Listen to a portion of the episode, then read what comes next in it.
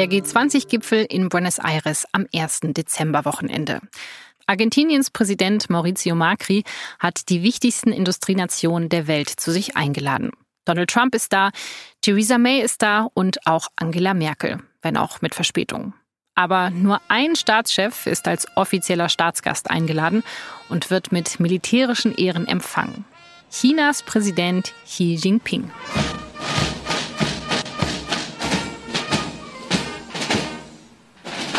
Kein Wunder, dass Argentinien China so umwirbt. Das Land steckt in einer schweren Wirtschaftskrise und ist auf chinesische Investitionen angewiesen. Am Sonntag nach dem Gipfel unterzeichnen Argentinien und China ganze 30 bilaterale Verträge. Bei denen geht es zum Beispiel um gemeinsame Infrastrukturprojekte. Weniger freundlich ist da das Klima zwischen China und den USA. Der Handelskrieg zwischen den beiden Ländern setzt den chinesischen Präsidenten enorm unter Druck. China importiert sehr viele Güter in die USA. Die Strafzölle verteuern die Exporte und bremsen so das Wirtschaftswachstum. Mehrfach zeigt sich Xi Jinping in den letzten Monaten bereit zu verhandeln, ohne Erfolg. Beim G20-Gipfel kann man sich dann wenigstens auf einen 90-tägigen Waffenstillstand einigen. Aber der eigentliche Konflikt, der bleibt bestehen. Chinas Wirtschaft wächst im Moment so schnell, dass es anderen Ländern Angst macht. Das Land investiert nicht nur in Argentinien. Überall auf der Welt finanzieren chinesische Banken Großprojekte und helfen dabei, amerikanische und europäische Konzerne zu übernehmen. China hat ein neues System geschaffen. Einen autoritären Staat, der wirtschaftlich extrem erfolgreich ist. Und was das für Konsequenzen hat, auch für Deutschland, darüber spreche ich heute bei Das Thema mit unserer China-Korrespondentin Lea Däuber. Sie hören das Thema, den wöchentlichen Podcast der SZ. Mein Name ist Laura Terberl und los geht es nach einer kurzen Mitteilung unseres Werbepartners. Dieser Podcast wird präsentiert von der Deutschen Bahn. Stellen Sie sich vor, Sie setzen sich in einen ICE und fahren entspannt ohne Fahrkartenkontrolle bis an Ihr Ziel. Und nein, der Zugbegleiter hat Sie nicht einfach übersehen. Wir sprechen hier von einem neuen digitalen Service-Komfort-Check-In der Deutschen Bahn, der Ihre Fahrt noch entspannter macht. Sie entwerten nach dem Einsteigen in der DB Navigator App selbst Ihr Ticket und können ganz in Ruhe im ICE Ihrer Lieblingsbeschäftigung nachgehen. Die Zugbegleiter wissen, auf welchen Plätzen die Fahrgäste eingecheckt sind und lassen sie ungestört arbeiten, schlafen oder eben Podcast hören. Mit dem Komfort-Check-In kommen sie entspannter ans Ziel. Mehr Informationen zum Komfort-Check-In der Deutschen Bahn gibt es auf www.bahn.de-kci.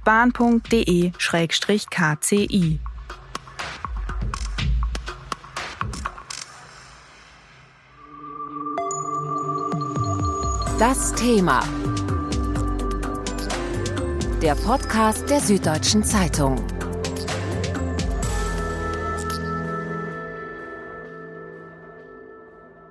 Ja, der Streit zwischen China und den USA, der zieht sich jetzt ja schon seit Monaten. Jetzt gab es beim G20-Gipfel zumindest einen temporären Waffenstillstand.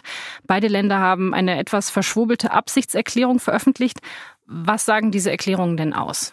Die wichtigste Nachricht ist sicher, dass man die Zölle nun nicht von 10 auf 25 Prozent erhöhen möchte. Im Moment gibt es ja Zölle in einem Umfang von 200 Milliarden Dollar und für die nächsten 90 Tage möchte man dort erstmal nichts mehr aufschlagen. Wie wird diese Vereinbarung denn von beiden Ländern gesehen? Also was die USA darüber gesagt haben, das wurde ja in China auch nur teilweise veröffentlicht, auch nur zensiert. Hat da jetzt einer verloren, hat einer klein beigegeben? Was genau beschlossen wurde in diesen zweieinhalb Stunden, wo beide Seiten miteinander gesprochen haben, ist eigentlich nicht genau klar. Wenn man sich beide Veröffentlichungen anguckt, sieht man, dass die Amerikaner das erwähnen, was ihnen wichtig ist und die Chinesen erwähnen, was ihnen wichtig ist.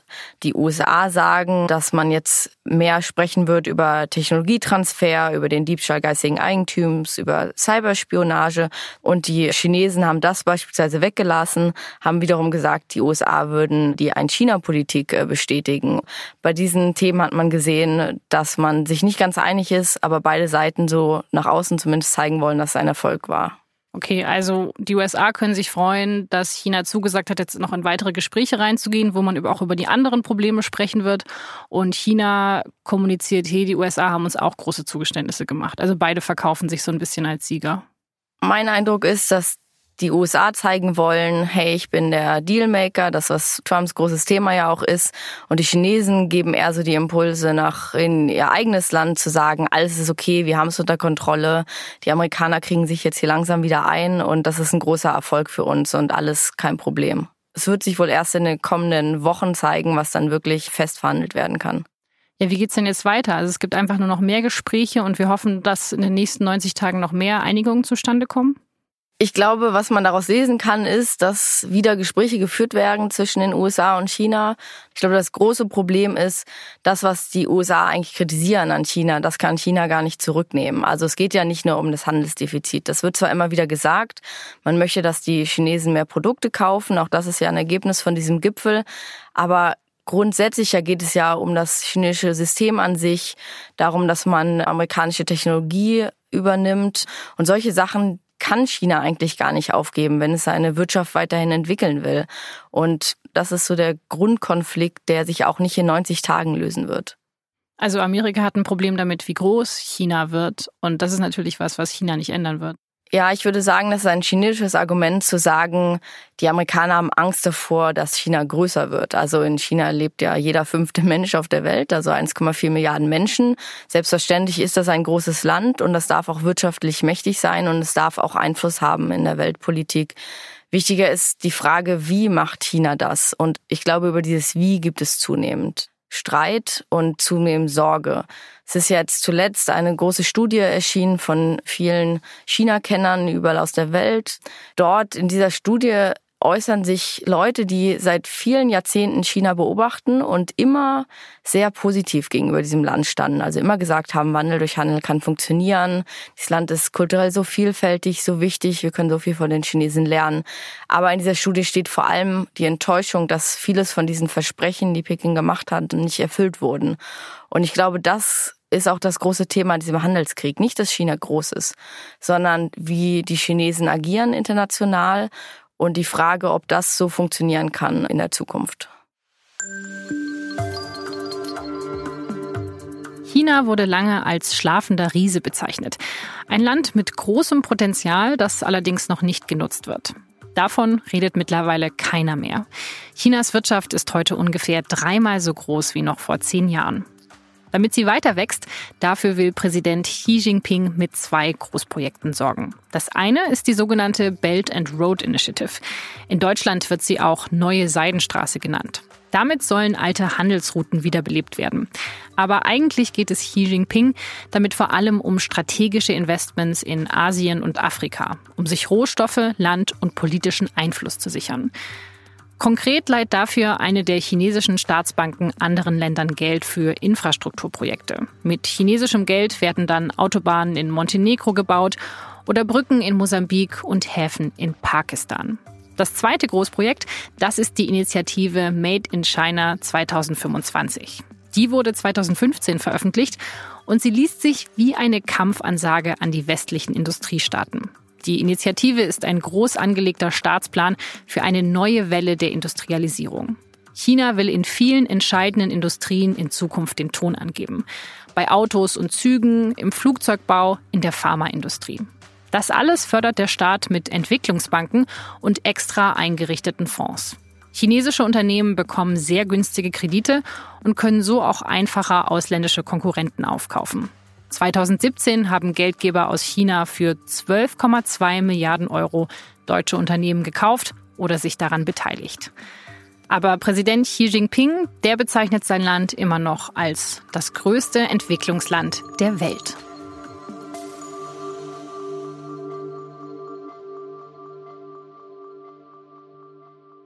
Lea, das Wirtschaftswachstum, was wir in China sehen, was da passiert ist in den letzten Jahrzehnten, das ist historisch ja ziemlich einzigartig. Wieso ist dieses Land wirtschaftlich so erfolgreich? Man muss natürlich sehen, woher China kommt. Also China war vor wenigen Jahrzehnten noch ein bitterarmes Land. Und Ende der 70er Jahre hat man sich ja nach diesen sehr schwierigen Jahrzehnten, wo die Wirtschaft am Boden lag, dafür entschieden, sich wirtschaftlich zu öffnen, dem Westen hin Und das hat dem Land einen gewaltigen Aufschwung ermöglicht. Also es wird zwar immer wieder gesagt, China sei sozialistisch oder kommunistisch und das Land würde trotzdem funktionieren. Das ist nicht richtig. China ist ein marktwirtschaftliches System. Ich würde regelrecht von turbokapitalistisch sprechen und das hat den Erfolg gebracht. Ja, aber es gibt ja auch andere demokratische Staaten, die aber lang nicht so erfolgreich sind wie China. Was macht China da besser? Grundsätzlich gab es einfach sehr viel Potenzial durch die sehr vielen Menschen, die in China leben. Also es gibt einen gewaltigen Binnenmarkt, eine gewaltige Nachfrage. Wenn man in China zum Beispiel eine App gründet oder startet, dann hat die schnell mal 100 Millionen Nutzer. In Deutschland leben nicht mal 100 Millionen Menschen. Die Menschen sind unheimlich fleißig, unheimlich kreativ, unheimlich hart arbeitend und richtig ist, dass der Staat die Bedingungen dafür geschafft hat. Also zum Beispiel die Infrastruktur. Wenn man nach Indien blickt, in Indien ist es ein gewaltiges Problem, da leben zwar auch viele Menschen, aber die Infrastruktur stimmt nicht.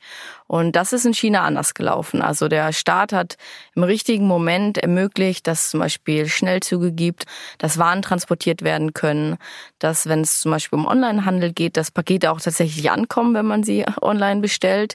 In vielen Momenten ja, hat der Staat an den richtigen Stellen gedreht. Was ich nicht glaube, was immer wieder ja aus Peking so verlautbart wird, dass der Staat immer im richtigen Moment weiß, was er macht. Ich glaube, das wirkliche Kapital ist, sind die Unternehmer aus China, beispielsweise Alibaba, Tencent, Baidu, das sind die drei größten Tech-Unternehmen des Landes. Das sind alles Privatunternehmen gewesen und immer in den Branchen, in denen sich der Staat eigentlich rausgehalten hat. Deswegen ist jetzt auch so ein großes Thema, dass der Staat wieder zunehmend auf private Unternehmen eigentlich zugreifen will und sich zunehmend einmischen will. Weil die Lehren aus den letzten Jahrzehnten ist, es läuft immer richtig gut in China, wenn der Staat sich raushält. Und wieso mischt sich der Staat dann jetzt mehr ein? China ist ja ein autokratischer Staat und diese autokratischen Staaten an sich leiden, glaube ich, per Definition immer an einer großen Paranoia, also die Angst, dass zum Beispiel die privaten Unternehmen zu mächtig werden könnten. Und obwohl es wirtschaftlich so gut gelaufen ist in den letzten Jahren, haben sie die Kontrolle und Zensur und Überwachung immer stärker ausgebaut. Aber ist es denn so, dass diese Privatunternehmer, die auch reich geworden sind, dass die versuchen, sich stärker in der Politik einzubringen in China? Ich denke, wenn man sich die großen Unternehmer anguckt, zum Beispiel Jack Ma von Alibaba, die stehen schon unter einem gewaltigen Druck aus Peking. Sie wissen ganz genau, wo die Grenze verläuft. Deswegen äußern sich diese Unternehmer auch immer wieder pro Peking und pro der kommunistischen Partei, eben aus der Furcht heraus, dass wenn sich das mal ändert, dass sie relativ schnell weg sind. Du hast jetzt vorher den starken Binnenmarkt angesprochen, den es in China gibt. Jetzt gibt es zwei Großprojekte, mit denen man eben auch versucht, im Ausland stärker präsent zu sein. Das eine ist eben die neue Seidenstraße, das andere Made in China 2025. Inwieweit hängen denn diese beiden Initiativen miteinander zusammen? Also im weiteren Sinne würde ich sagen, hängen die gar nicht miteinander zusammen. Die Made in China 2025 Initiative ist der Versuch, seine Wirtschaft zu modernisieren und dafür an die richtige Technologie zu kommen. Also es gibt zehn Schlüsselindustrien, die China ausgemacht hat, in denen es in den kommenden Jahren an die Industrienationen aufholen möchte. Das ist wichtig, weil China hat ja lange davon profitiert, dass die eigenen Löhne so niedrig waren. Das ist ja in vielen Ländern so, in Asien gewesen. Erst hatte man niedrige Löhne, man konnte dort produzieren und dann musste man eigene Hightech-Produkte machen, weil du musst dann ja, wenn die Löhne steigen, mehr zahlen, aber dann musst du auch mehr für die Produkte bekommen. Dann kannst du nicht mehr nur billige Klamotten und ein bisschen Plastikspielzeug herstellen. Und das ist die Schwierigkeit für die chinesische Wirtschaft im Moment. Kommt man schnell genug an die Technologie, um die Wirtschaft so zu modernisieren, um irgendwann höhere Löhne zu zahlen, um dann die ganze Wertschöpfungskette auf ein anderes Niveau heben zu können. Das ist ja eigentlich ein ganz guter Plan. Also das macht ja Sinn für die Chinesen. Genau, also es ist nachvollziehbar, warum die Chinesen das tun. Es ist aber auch nachvollziehbar, warum andere Staaten sehr skeptisch darauf gucken. Zum Beispiel die Übernahmen in Deutschland. Die Frage ist ja, wie werden diese Übernahmen finanziert? Weil Privatunternehmen sehr viel Geld haben oder kommen Privatunternehmen in China sehr viel leichter an staatliches Geld und nutzen dieses staatliche Geld, um Preise zu zahlen, die weit über dem Marktwerk liegen. Teilweise werden Übernahmen gemacht, da wird dann dreimal mehr bezahlt, als andere in Deutschland bezahlen könnten. Grundsätzlich ist ja nichts dagegen einzuwenden, dass investiert wird in Deutschland und sowas ist normal in einer freien Marktwirtschaft und es ist auch durchaus richtig, dass Europa da so offen ist für Investoren. Aber die Frage ist, bleibt diese Technologie und die Arbeitsplätze und die Firmen in Deutschland oder wird die Technologie da abgebaut und dann nach China versetzt und dann produziert man für eigene Unternehmen, die dann wiederum deutschen Unternehmen Konkurrenz machen? Das ist die Gefahr, die viele in Deutschland sehen. Und für wie groß siehst du diese Gefahr? Das ist ja unterschiedlich von Branchen zu Branchen. In manchen Branchen gibt es einfach einen gewaltigen Wissensvorsprung. Aber was die Chinesen dort in der Vergangenheit gemacht haben, man sieht das zum Beispiel bei der Autoindustrie, die Verbrennungsmotoren und die Technologie in diesen Verbrennungsmotoren ist sehr komplex.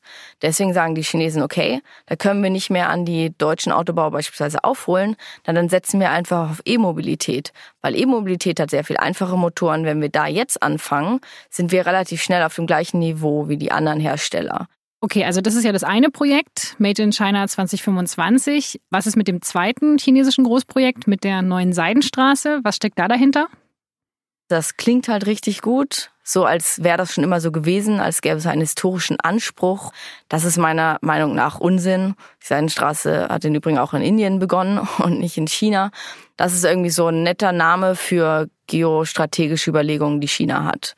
Deswegen führt diese Seidenstraße auch bis nach Afrika. Deswegen gibt es eine Seidenstraße in der Arktis und eine maritime Seidenstraße, die nach Europa und Afrika führt. Und wie erfolgreich ist diese Initiative? Also grundsätzlich muss man wahrscheinlich sagen, dass die Chinesen ja Projekte in vielen Ländern anstreben an Orten, an denen es bisher diese Infrastruktur nicht gab. Und das ist ja auch der Grund, warum viele Staaten zunächst sehr offen waren, weil natürlich zum Beispiel in Afrika, aber auch in anderen Regionen der Welt die mangelnde Infrastruktur ja eben dazu führt, dass zum Beispiel sich die Wirtschaft nicht entwickeln kann. Das ist richtig. Aber das Problem ist, zu welchen Bedingungen werden diese Kredite vergeben. Das sind ja Kredite. Die schenken keine Brücken, sondern die geben nur sehr günstige Kredite, bringen dann auch ihre eigenen Firmen mit und bringen teilweise auch ihre eigenen Arbeiter mit und bauen dann diese Brücke. Das ist super, aber erstens muss die Brücke bezahlt werden und wenn man keine lokalen Arbeiter anstellt und wenn man auch keine lokalen Unternehmer anstellt, dann profitiert die Wirtschaft natürlich von diesem eigentlichen Infrastrukturprojekt nur sehr wenig. Und das führt nun in vielen Ländern zu sehr viel Gegenwehr. Dann können viele Staaten die Kredite jetzt schon nicht zurückzahlen und werden sie auch in Zukunft vielleicht nicht zurückzahlen können. Und was in China jetzt natürlich auch diskutiert wird, ist, man hat in Regionen investiert, in die aus gutem Grund auch bisher nicht investiert wurde. Also nehmen wir zum Beispiel mal Pakistan. Dort gibt es zunehmend Angriffe gegen diese Projekte, gegen chinesische Arbeiter. Einfach weil das ein sehr unsicheres Land ist, in dem es viele politische Spannungen und viele Interessen gibt. Und dass dort vielleicht nicht als erstes ein westlicher Investor ein Infrastrukturprojekt finanzieren wollte, liegt genau daran, dass es eben eine Risikoabschätzung gab und gesagt wurde, das ist eine sehr destabile Region oder destabiles Land. Und deswegen werden wir dort vor Ort erstmal nicht investieren. Und das merken die Chinesen jetzt mittlerweile auch. Deswegen ist diese Bilanz des Projekts, vielleicht ist noch ein bisschen früh, aber sie ist auf jeden Fall sehr durchwachsen. Also da hatte man sich eigentlich mehr erhofft. Ich glaube, in vielen Ländern haben die Chinesen erreicht, dass sie ihren Einfluss massiv ausgebaut haben, auch weil Europa dort lange nicht vor Ort genug getan hat. Aber was es tatsächlich für die Region bedeutet, für die Länder bedeutet, das kann man, glaube ich, bisher nicht sagen. Und wenn wir über diese ganzen Infrastrukturprojekte weltweit reden, sehen wir da eben auch diese Einflussnahme des chinesischen Staates, dass die eben sagen, hey, unser System ist doch viel stärker, da können wir eben auch Einfluss nehmen. Ja, so richtig ist, dass im Zuge dieser Seidenstraßeninitiative, also den Infrastrukturprojekten in anderen Ländern, ja auch immer dieses chinesische Modell mit exportiert wird, eben einer gelenkten Marktwirtschaft ohne eine Demokratisierung. Und das ist natürlich etwas, was man vielen auch autokratisch gelenkten Staaten, beispielsweise in Afrika, gut anbieten kann. Ob ich das tatsächlich, also das chinesische Modell, auf andere Staaten übertragen kann, das bezweifle ich. Aber es ist ja nicht nur Afrika. Ich meine, es gibt ja auch diese Infrastrukturprojekte in Osteuropa zum Beispiel. Sehen wir das da auch, dass die sich dann denken, ach, ist vielleicht gar nicht so schlecht, wie die Chinesen das machen? Genau, also die Chinesen nennen beispielsweise die Seidenstraßeninitiative das größte Investitionsprojekt seit dem Marshallplan. Ich denke, die Europäische Union müsste da sehr viel klarer auftreten. Das größte Investitionsprojekt seit dem Marshallplan ist die Europäische Union. Und dass einige Staaten so schnell ihren Kurs wechseln, weil man ihnen mal schnell 100 Millionen oder so gibt, ist natürlich auch ein Zeichen, dass die Europäische Union offensichtlich bei in einigen Staaten nach wie vor kein gutes Storytelling betreibt und nicht klar macht, was sind die Vorteile der Europäischen Union und warum macht das alles Sinn, dieser Binnenmarkt. Was für eine Prognose würdest du denn jetzt geben für die chinesische Wirtschaft? Also es das heißt ja immer, naja, irgendwann wird jetzt auch das Wachstum mal abflauen, irgendwann ist ja auch mal Ende. Aber bislang ist das ja nicht passiert. Also flaut das Wachstum jetzt irgendwann ab oder nicht? Es ist, glaube ich, schwierig so pauschal äh, zu sagen. Als es die Wirtschaftskrise gab, die weltweite Wirtschaftskrise vor zehn Jahren, mussten die Chinesen schon sehr viel Geld bereitstellen, um das Wirtschaftswachstum weiter anzukurbeln. Und dieses Geld wurde in Infrastruktur investiert, also in Bahnhöfe, in Hochstraßen, in den Ausbau von Zugstrecken und so weiter. Aber das funktioniert natürlich nicht ewig. Und dann ist die Frage, okay, was macht man jetzt, um die Wirtschaft weiter anzukurbeln? Und da kommt dann eben diese Made in China 2025 Initiative ins Spiel. Schafft man es, dass die Wirtschaft aus eigenen Kräften innovativ genug ist und modern genug, um eigene Wertschöpfung zu schaffen? Und da sind wir gerade an einem sehr kritischen Punkt, weil was die Chinesen jetzt gerade merken, sie haben zunehmend schwierigeren Zugang, zum Beispiel in den USA und auch zunehmend in Europa, weil in Europa sagt man auch, wieso sollen wir offen sein den Chinesen gegenüber, wenn sie nur unsere Technologie übernehmen und dann gegen uns verwenden. Das heißt, die Skepsis ist sehr groß. Die Frage ist, hat sich China vielleicht ein bisschen zu früh sozusagen aus der Deckung gewagt, ein bisschen zu früh gesagt, wir brauchen die anderen Staaten nicht mehr, wir sind jetzt stark genug. Sie hätten besser noch 15 Jahre warten sollen, bis sie diese Initiative starten. Der Druck auf Xi Jinping, den Präsidenten Chinas, ist durchaus sehr hoch, genau aus diesem Grund. Also es gibt eine große Sorge in China von Beobachtern, auch aus der eigenen Partei, die sagen, möglicherweise ist man zu früh zu aggressiv aufgetreten. Also man sagt, hier, wir schreiben euch mal auf, dass wir euch im Prinzip in acht Jahren ersetzen können. Selbstverständlich reagieren andere Staaten auch verärgert, verunsichert oder so wie die USA jetzt mit einem Handelsstreit. Und deswegen steht Xi Jinping sehr äh, massiv unter Druck, auch im eigenen Land ich habe das Gefühl, die USA sind irgendwie auch ein bisschen enttäuscht, weil die jahrelang eben auf Handel, auf wirtschaftliche Beziehungen gesetzt haben und immer davon ausgegangen sind, naja, früher oder später wird sich dieses Land dann schon mal demokratisieren, so. Es ist halt nicht passiert. Wird es überhaupt irgendwann passieren? Also aus meiner Sicht ist es auch passiert. Also Wandel durch Handel ist aus meiner Sicht nicht gescheitert. Ähm, was man in China gesehen hat, die Menschen sind reicher geworden. Es hat sich eine Mittelschicht gebildet, vor allem in den großen Städten. Und diese Leute haben angefangen, sich zu engagieren. Also es ist eine Zivilgesellschaft entstanden, die sich für Umweltschutz interessiert hat, äh, die sich für Politik auch interessiert hat. Die haben nicht gesagt, wir müssen jetzt die Verfassung ändern oder so. Und hier sind unsere Vorschläge, sondern die wollten sich eigentlich nur engagieren. Und das ist in China passiert. Und meiner Meinung nach ist genau das, was hinter Wandel durch Handel steht.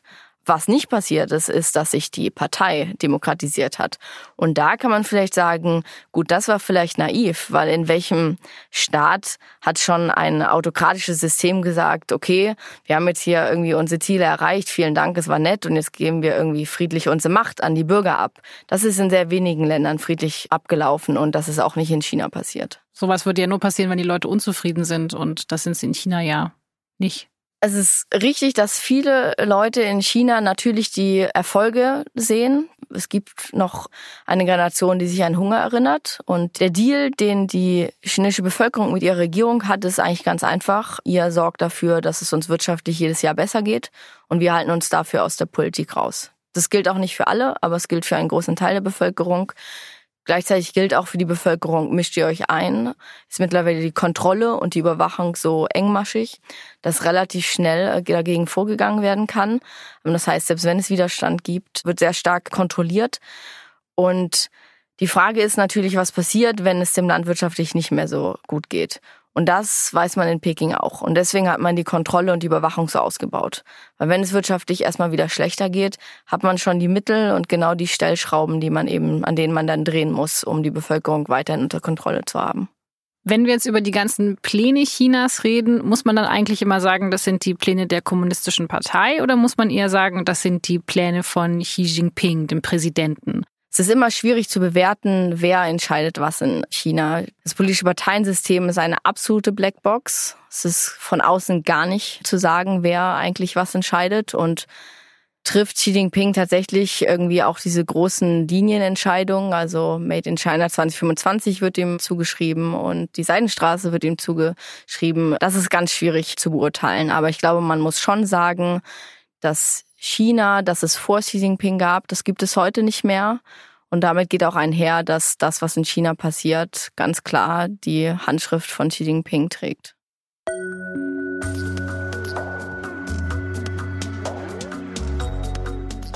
Gegen die aggressive Investitionspolitik von Xi Jinping wehren sich immer mehr Länder. Die USA versuchen schon länger zu verhindern, dass chinesische Unternehmen amerikanische übernehmen. Und auch die Europäische Union hat reagiert. Ende September kündigte die EU-Außenbeauftragte Federica Mogherini eine neue europäische Konnektivitätsstrategie an. Hinter dem sperrigen Begriff steht der Plan, den Verkehrs- und Energiesektor der EU stärker mit Zentralasien zu vernetzen. 123 Milliarden Euro sollen dafür in den nächsten Jahren investiert werden. Es wird zwar nicht offen kommuniziert, aber der Plan ist natürlich auch ein Gegenentwurf zu Chinas neuer Seitenstraße.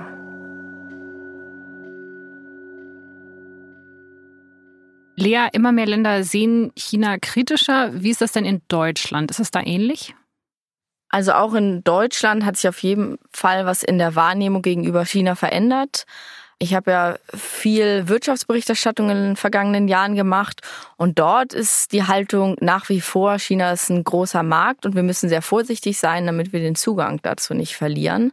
Es ist auf jeden Fall so, dass die Leute stärker wahrnehmen, dass China nicht nur sein eigenes politisches System äh, nicht öffnet oder demokratisiert, sondern dass China auch immer stärker seinen Einfluss auf andere Länder ausweitet und damit einhergeht eben auch unser eigenen demokratischen Systeme in Frage zu stellen. Zum Beispiel im vergangenen Jahr gab es ja eine Kooperation zwischen dem chinesischen Fußballbund und dem DFB. Dort durfte ein chinesisches Team in Deutschland in einer Regionalliga spielen und dort gab es dann Proteste, wo unter anderem Demonstranten eine tibetische Flagge dabei hatten. Daraufhin haben die chinesischen Spieler das Spiel abgebrochen und die Chinesen haben gesagt, das dürft ihr nicht machen. Also sie haben konkret gefordert, in Deutschland dürfte nicht protestiert werden zu Tibet. Und das hat für viel Wirbel gesorgt. Und im Anschluss ist dann der DFB tatsächlich nach China gefahren, um dort wieder gut Wetter zu machen, weil man braucht die Chinesen und den großen chinesischen Markt. Also es hat schon heute konkret Einfluss darauf, was die Chinesen außenpolitisch nicht auf ihrer Agenda sehen wollen. Also man dachte lange, man könnte so eine friedliche Koexistenz anstreben, aber an der scheinen die Chinesen nicht interessiert zu sein. Die machen sehr klar, was für sie nicht okay ist. Die Frage ist, können autokratische Staaten, und da gehört ja nicht nur China zu, sondern zum Beispiel auch Russland, können die ertragen, dass es andere Systeme gibt? Nicht so sehr können wir das ertragen, sondern was man im Moment sieht, der chinesische Staat übt Druck auf unsere demokratischen und offenen Gesellschaften aus. Also beispielsweise in Kooperation mit Universitäten, mit eigenen Konfuzius-Instituten, mit Druck auf die Parlamente, die sich kritisch zur Menschenrechtslage in China äußern. Und ich glaube schon, dass eine zunehmende kritische Haltung in Deutschland herrscht, genau diesen Dingen gegenüber, weil man das stärker wahrnimmt, weil die Chinesen es stärker betreiben und weil man lange immer nach Russland geblickt hat und gesagt hat, was die Russen machen, seien einmalig. Jetzt zeigt sich, eigentlich verhalten sich die Chinesen sehr ähnlich und haben gleichzeitig eine viel größere, erstens wirtschaftliche Durchschlagskraft. Also wir sind sehr viel abhängiger von den Chinesen als von den Russen. Und die Chinesen investieren sehr viel mehr Geld, also haben eine sehr viel mehr Möglichkeiten, auch Einfluss auf unsere Systeme zu nehmen. Okay, aber dann wird das ja auch berechtigterweise immer kritischer gesehen, weil das ist ja enorm beängstigend, diese Einflussnahme. Ich denke auf jeden Fall, dass man gegenüber den Chinesen nicht naiv sein sollte. Was ich in den letzten Jahren beobachtet habe, ist, dass man den Chinesen sehr viel Kredit einräumt, dass man sagt, so sei das schon immer in China gewesen und Konfuzius, ja, weil der vor 2000 Jahren irgendwas gesagt hat, können deswegen Leute heute nicht demokratisch sein oder deswegen braucht es eine starke Hand, weil so werden die Chinesen schon immer regiert. Also wenn man heute argumentieren würde, Angela Merkel macht etwas, weil beispielsweise Karl der Große das auch gemacht hat, ja, für uns klingt es lächerlich, aber bei den Chinesen lassen wir das auf einmal durchgehen. Also ich glaube, da müssen wir sehr vorsichtig sein und das Land eben nicht als so eine Sonderposition mit einem besonderen politischen System. Das machen wir in Südkorea nicht und in Japan nicht. Diese Kulturen sind sich mitunter auch sehr ähnlich und haben auch eine konfuzianische Tradition zum Beispiel. Also ich finde, man darf nicht naiv sein, wir müssen weiterhin im Dialog bleiben und offen sein, aber wir müssen auch ganz klar machen, wo die Grenzen verlaufen und das sind beispielsweise bei uns im demokratischen offenen Gesellschaften. Und man ist bereit, diese Grenzen für China zu verschieben, weil wir eben immer abhängiger von der chinesischen Wirtschaft sind, von dem Geld aus China. Um ein konkretes Beispiel zu nennen, ähm, im vergangenen Jahr hat Daimler ja auf Instagram eine Anzeige geschaltet, wo ein Motivationsmorgenspruch des Dalai Lama veröffentlicht war. Und noch bevor es einen Shitstorm in China gab, also bevor es Reaktionen in China gab, hat Daimler sich entschuldigt, die Anzeige auf Instagram gelöscht. Also da sieht man, dass schon heute die Chinesen Einfluss auf ein soziales Medium haben, das in China blockiert ist. Also Instagram wird zensiert in China. Und trotzdem entscheidet Peking offensichtlich schon, was wir als Nutzer auf Instagram sehen. Und das zeigt sich schon, wie ja, bereitwillig deutsche Firmen sind, die sehr viel investiert haben, in China irgendwie nachzugeben und dieser politischen Agenda Pekings etwas entgegenzubringen. Und ich glaube, da müssen wir sehr vorsichtig sein. Aber die Beispiele, die du jetzt genannt hast, das sind natürlich Firmen. Was ist denn mit der Politik? Also müssten sich deutsche Politiker auch noch stärker äußern? Müssten die dann noch stärker was dagegen stellen oder machen die schon genug? Ich meine, Angela Merkel war ja auch zehnmal in China und so wirklich was Kritisches hat man da von ihr nicht mitbekommen. Ich glaube nicht, dass die deutsche Bundesregierung naiv ist. Im Gegenteil, es gibt in anderen europäischen Staaten und auch weltweit sehr viel weniger Politiker, die sich überhaupt noch einsetzen für die Menschenrechtslage in China. Also die Deutschen sind da noch einen der wenigen, die überhaupt was sagen. Auch die deutsche Bundeskanzlerin ist sehr kritisch. Die Chinesen mögen es nicht und akzeptieren es nicht, wenn man das offen anspricht. Also, dass wir vielleicht Angela Merkel nicht bei einer Pressekonferenz offen in Peking darüber sprechen hören, bedeutet nicht, dass Angela Merkel das gar nicht anspricht. Ich glaube, die Schwierigkeit ist, dass die Antwort nicht nur in Berlin liegen kann, sondern dass man auf europäischer Ebene eine gemeinsame China-Strategie entwickelt. Deutschland ist sehr klein, Peking, Shanghai und Shenzhen hat so viele Einwohner wie Deutschland. Und deswegen ist es sehr viel wichtiger, dass man in Brüssel und gemeinsam eine Strategie und Haltung für den Umgang mit China entwickelt. Aber das ist natürlich enorm schwierig, weil in Peking haben wir letztendlich dann den Präsidenten Xi Jinping, der sagt, so machen wir es jetzt. Und hier haben wir tausend Mini-Interessen, die sich irgendwie auf einen Konsens einigen müssen. Ja, kann Brüssel überhaupt Peking was entgegensetzen? Ich glaube, das ist sehr schwierig, das ist richtig. Die Frage ist, was ich ja mitunter dann auch mal höre in Peking, auch leider von westlichen Politikern, wäre das nicht alles besser, wenn man es genauso wie Peking machen könnte. Also einer entscheidet und alle anderen müssen hinterherlaufen. Ich sehe nach wie vor und immer mehr und je länger ich in China lebe, die Vorteile von so einem pluralistischen System, weil nicht immer, wenn einer entscheidet, ist das dann auch die beste Idee. Und ich glaube, wir müssen uns sozusagen die Kosten leisten wollen, die Brüssel für uns bedeuten. Das ist Zeit und Dialog und das hat, glaube ich, seinen Wert. Und ich nehme an, je stärker China wird, desto mehr wird auch in Brüssel und in anderen Staaten vielleicht irgendwie der Stellenwert Chinas. Du selber siehst ja China auch recht kritisch, aber du gehst jetzt bald wieder eben nach China für uns als Korrespondentin. Ja, wie geht das so zusammen? Denkst du nicht manchmal, ja, wäre doch vielleicht doch schöner, hier in Deutschland zu bleiben, nicht mehr Korrespondentin aus diesem Land zu sein? Selbstkritisch muss ich sagen, das Problem ist, glaube ich, dass wir als Korrespondenten manchmal sprachlich nicht ganz sauber sind. Also wenn ich von den Chinesen spreche, dann spreche ich ja eigentlich von der Kommunistischen Partei, also der Regierung Chinas. Und die sehe ich tatsächlich sehr kritisch. Was ich nicht kritisch sehe, ist das Leben in China oder die Menschen, die einen unheimlich innovatives, lustiges, optimistisches Volk äh, sind, äh, mit denen ich gerne spreche, mit denen ich gerne lebe. Und ich glaube, diese Differenzierung muss man schon machen. Also diese ganze Frage, wie verhalten wir uns gegenüber China, sollte immer die Frage sein, wie verhalten wir uns gegenüber diesem politischen System und nicht gegenüber den Menschen. Weil die haben, glaube ich, sehr viele Geschichten zu erzählen und deswegen arbeite ich dort auch gerne als Korrespondent.